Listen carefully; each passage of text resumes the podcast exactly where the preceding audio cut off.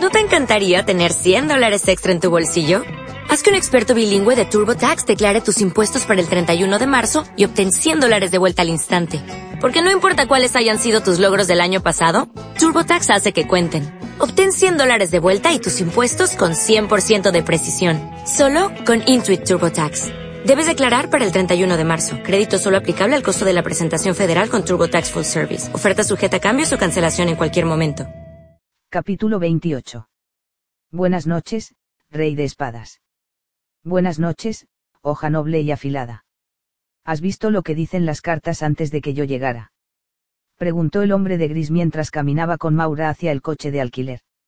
Se había duchado pero no se había afeitado la barba de tres días, y aunque Maura no se lo dijera, se sabía guapo. Y tú has matado a alguien antes de venir a recogerme. Maura había reemplazado los gastados vaqueros por otros vaqueros un poco menos gastados, a lo que había agregado una blusa de algodón que le dejaba los hombros al descubierto y le permitía presumir de clavículas y cuello. Aunque el hombre de gris no se lo dijera, se sabía guapa. Eso sí, ambos eran conscientes de que el otro también lo sabía.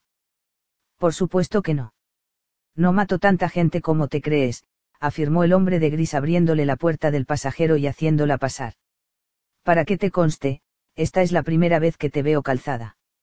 Ah, pero, ¿qué está pasando ahí? Maura miró hacia atrás, hacia el lugar que señalaba el hombre de gris. Acababa de situarse tras el coche de alquiler un Ford de pequeño tamaño y aspecto gastado. Escala. No seguirá hasta el restaurante para asegurarse de que me llevas allí y no a enterrarme en el bosque.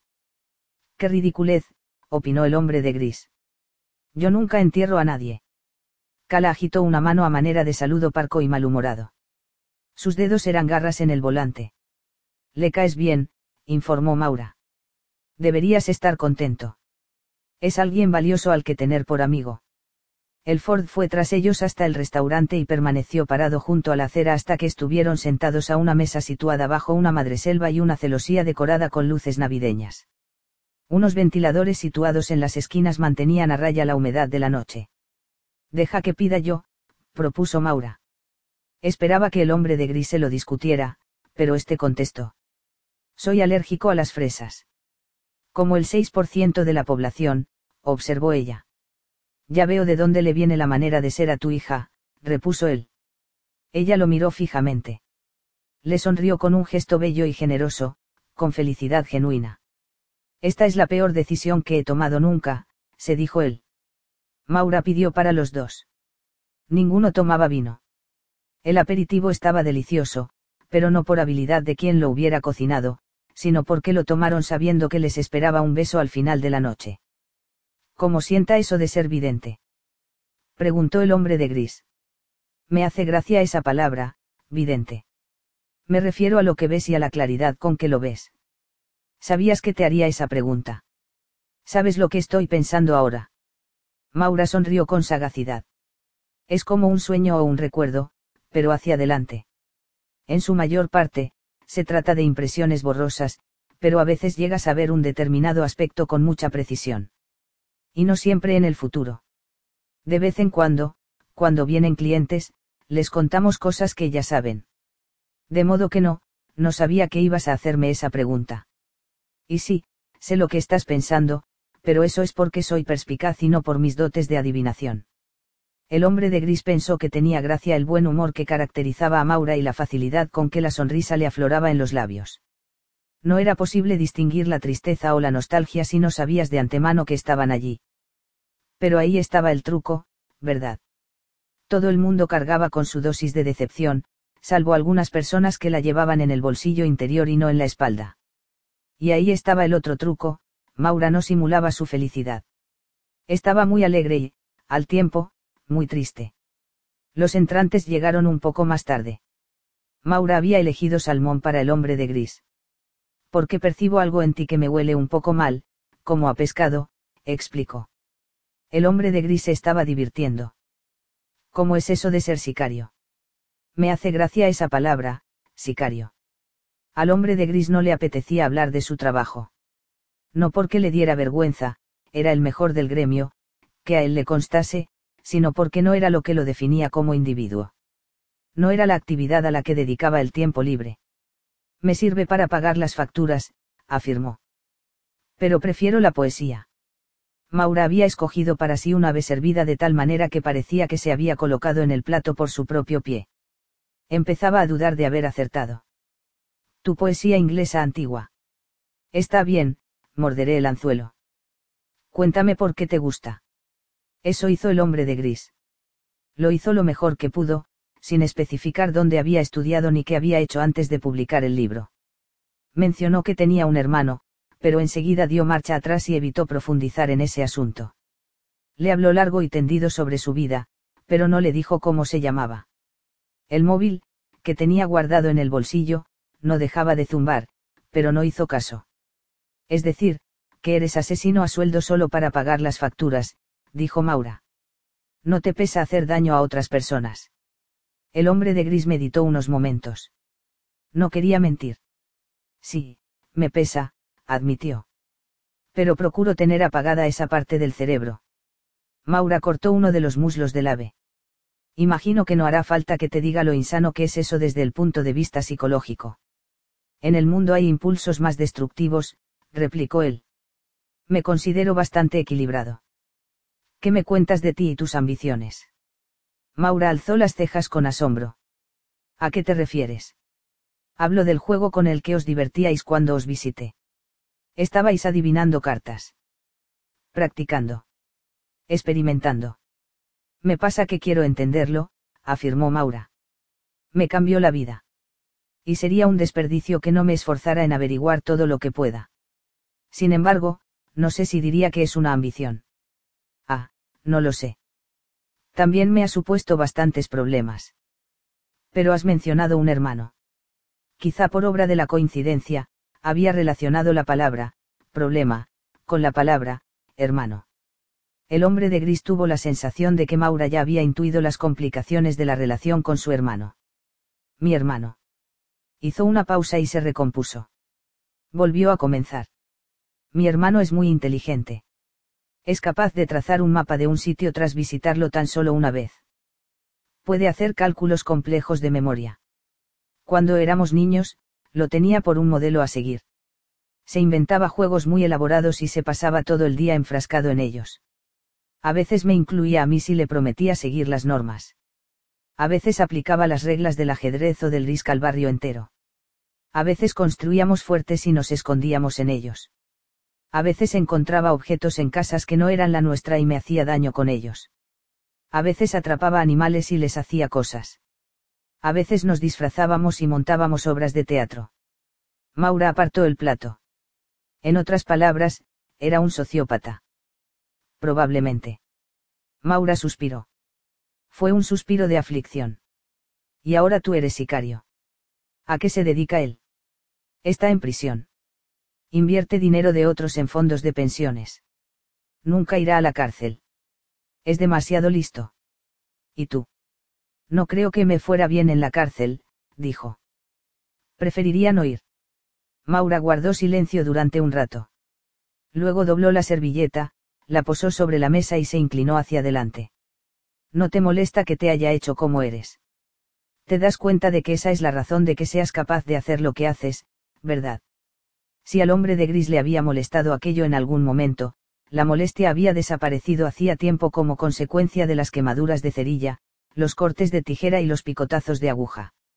Cuando la miró, no le ocultó que aquella parte de su ser estaba muerta. Oh, musitó Maura. Extendió una mano y le acarició la mejilla. Tenía un tacto fresco, suave y distinto a lo que el hombre de gris hubiera podido esperar. Más real. Mucho más real. Siento que nadie te salvara. Había necesitado que lo salvaran. Habría sido diferente si lo hubiesen salvado. Maura pidió la cuenta. El hombre de gris pagó. Había dejado dos trozos de salmón en el plato, que Maura robó utilizando su tenedor. Así ambos tendremos aliento a pescado, bromeó. Y entonces, entre las sombras que rodeaban el coche de alquiler, la besó. Hacía tiempo que ni ella ni él besaban a nadie, pero no importó. Besar es como reír. Si el chiste tiene gracia, da igual el tiempo que haya transcurrido desde el chiste anterior. Pasados unos instantes, mientras le recorría las costillas con la mano, Maura murmuró. Esto es una mala idea. No hay ideas malas, respondió el hombre de gris. El mal llega a la hora de volverlas realidad. Eso tampoco es muy sano, psicológicamente hablando. Más tarde, después de dejar a Maura en su casa y de regresar a la pensión Pleasant Valley, el hombre de gris descubrió que Siouti y Patty Wetzel lo habían estado llamando durante horas para comunicarle que alguien se había metido en su habitación y la había desvalijado. ¿No oías las llamadas? Le preguntó Patty con impaciencia. El hombre de gris recordó las vibraciones del teléfono y se palpó los bolsillos. Lo había perdido. Se lo debía de haber robado Maura Sargent mientras se besaban. Lo que encontró en su lugar fue el rey de espadas, el hombre de gris abatido, en el suelo, y Maura, la espada, ensartada en su corazón. Capítulo 29. No estás durmiendo, le dijo Parséfani a Blue al despertarla. ¿Por qué no vienes a ayudarnos? Blue abrió los ojos. Tenía la boca seca y pegada. En la esquina de la habitación giraba un ventilador que le secaba el sudor de las pantorrillas. Era medianoche. Parséfani se arrodilló en el borde del colchón y su cabello formó una cortina pálida alrededor de la cara de Blue. Olía a rosas y a cinta de carrocero. Estaba durmiendo, sí. Pero ahora ya no, perseveró Parséfani con su levísima voz. No tenía ningún sentido discutir con ella, era como pelearse con un gato. Además, no le faltaba razón. Enfurruñada, Blue se estiró, echó a Parséfani de la cama y se quitó de encima la sábana. Bajaron de puntillas por la escalera y fueron hacia el empañado fulgor de la cocina. Maura y Cala ya estaban allí, acodadas en la mesa, juntas, como si estuvieran conspirando. Sobre ellas, la lámpara de imitación estilo Tiffany les teñía la cabeza de púrpura y naranja. La noche se agolpaba en las ventanas, Blue distinguió en ella la silueta reconfortante del haya del jardín. Maura levantó la vista al oír los pasos de Blue. Ah, qué bien. Blue miró a su madre con reproche. Me da tiempo a hacerme un té. Maura sacudió la mano para que se diera prisa.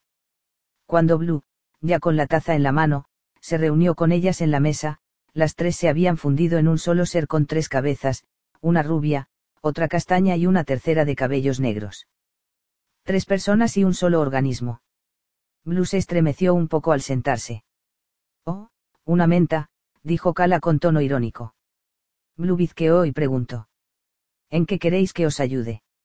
Advirtió que lo que estaban examinando era un teléfono móvil se hallaba en las manos de Cala, quien debía de estar intentando centrar en él sus poderes adivinatorios. Es del señor Gris, informó Maura. Nos ayudas. Con gesto cansado, Blue apoyó la mano en el hombro de Cala. No, dijo Maura. Así no. Lo que queremos es acceder a su cuenta de correo electrónico. Tomó el teléfono. Esta juventud. ¿A que sí? Blue accionó la pantalla. Aunque no tenía teléfono propio, había manejado varios, y aquel en particular era el mismo modelo que el de Gansey. No le supuso esfuerzo alguno entrar en el correo del señor Gris. Dejó el teléfono en la mesa. Las tres mujeres se encorvaron para ver mejor. ¿Lo habéis robado? Preguntó Blue.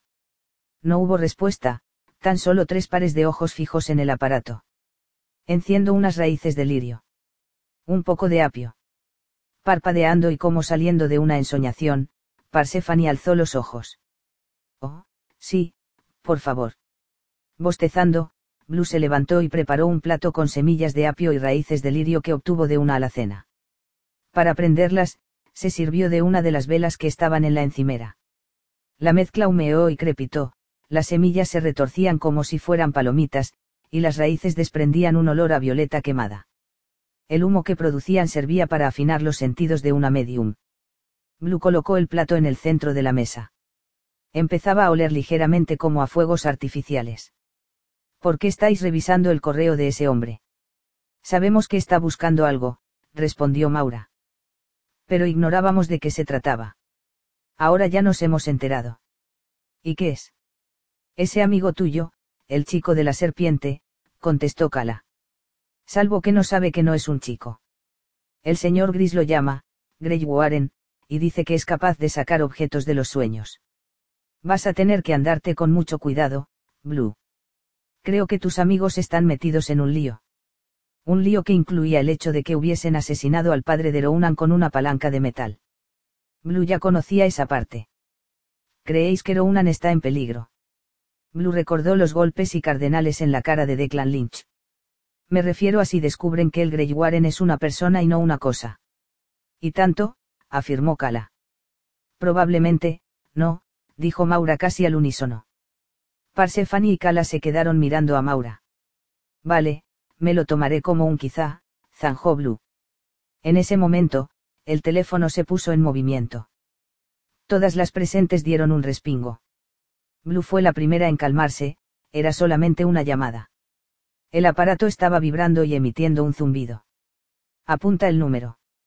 exclamó Kala, pero debía de estar hablando para sí misma, puesto que ya lo estaba haciendo ella. Es un número de Henrietta, observó Parsefani con un hilo de voz. Contestó. Maura meneó la cabeza. Tras unos instantes, apareció en la pantalla un símbolo que indicaba un mensaje de voz.